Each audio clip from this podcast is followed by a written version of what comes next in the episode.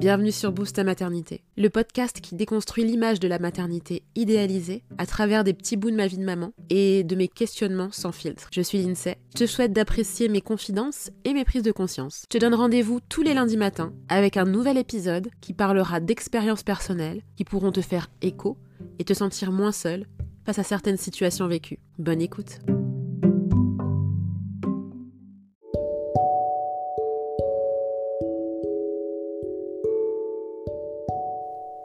Je sais pas. Peut-être. Ça se tente. Avant d'être enceinte, l'allaitement pour moi n'était pas une évidence.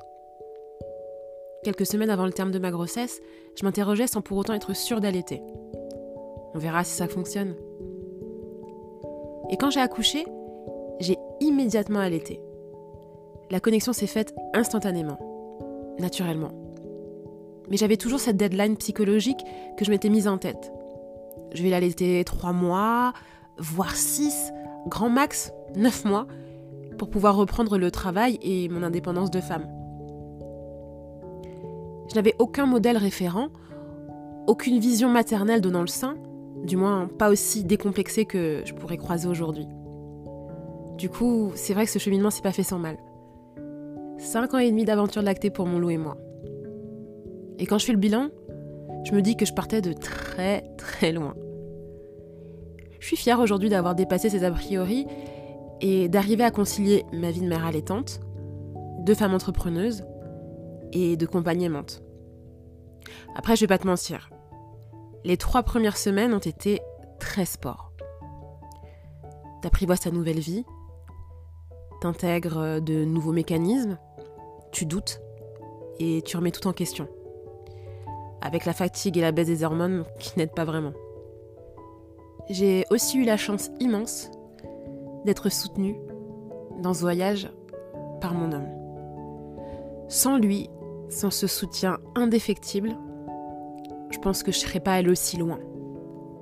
Si je devais le refaire, je le referais sans hésitation cette fois. Je serais plus armée face au corps médical, conditionné et non formé à l'allaitement petit poc à ma sage-femme qui me tannait d'espacer les tétés toutes les 2-3 heures par exemple, alors que c'est à la demande, et face au manque d'informations et crainte de mon entourage. T'es sûr qu'il a assez bu? T'es sûr qu'il est bien placé? Aujourd'hui, je me sens plus forte et plus confiante que jamais en tant que mère. Confiante par rapport au choix que j'ai fait concernant la vie que nous menons. J'ai grandi et je grandis encore avec mon enfant. J'apprends à me détacher de plus en plus des craintes de mes proches et je me focalise sur les besoins de mon fils. Si tu souhaites allaiter, fais-toi pleinement confiance. Tu es biologiquement et physiologiquement faite pour ça. Ne laisse jamais personne te faire douter de tes capacités. Ce dont tu as besoin, c'est le soutien et les informations pour avancer sereinement dans ton aventure lactée et je te le promets, tout se passera au mieux.